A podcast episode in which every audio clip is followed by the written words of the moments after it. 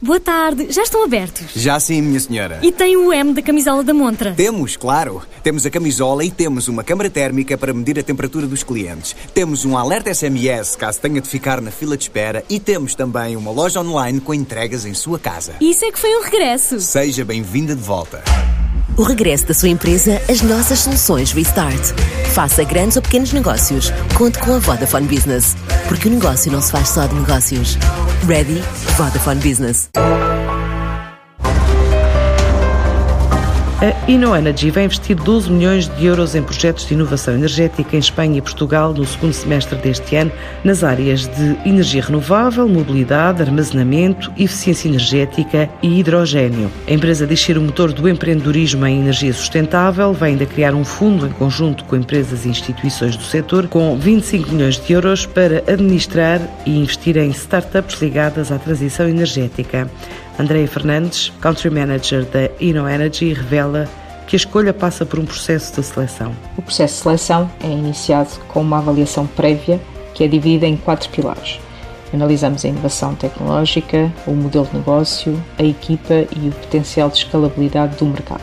As startups que são selecionadas apresentam o seu caso de negócio a um painel de especialistas da área, incluindo a nossa equipa de criação e desenvolvimento de negócios, eh, parceiros industriais e académicos que decidem sobre os termos eh, do investimento.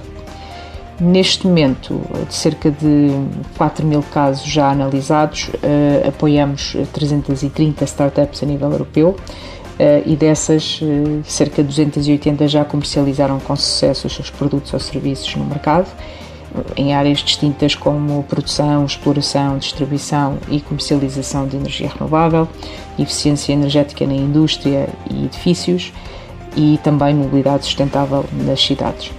Eh, estamos a planear o lançamento do European Green Hydrogen Acceleration Center, onde contamos acelerar soluções que permitam gerar valor neste setor. Para fazer face à crise causada pela Covid-19, a empresa faz parte da iniciativa da União Europeia, do Instituto Europeu de Tecnologia, que vai investir 60 milhões de euros no ecossistema de inovação da Europa.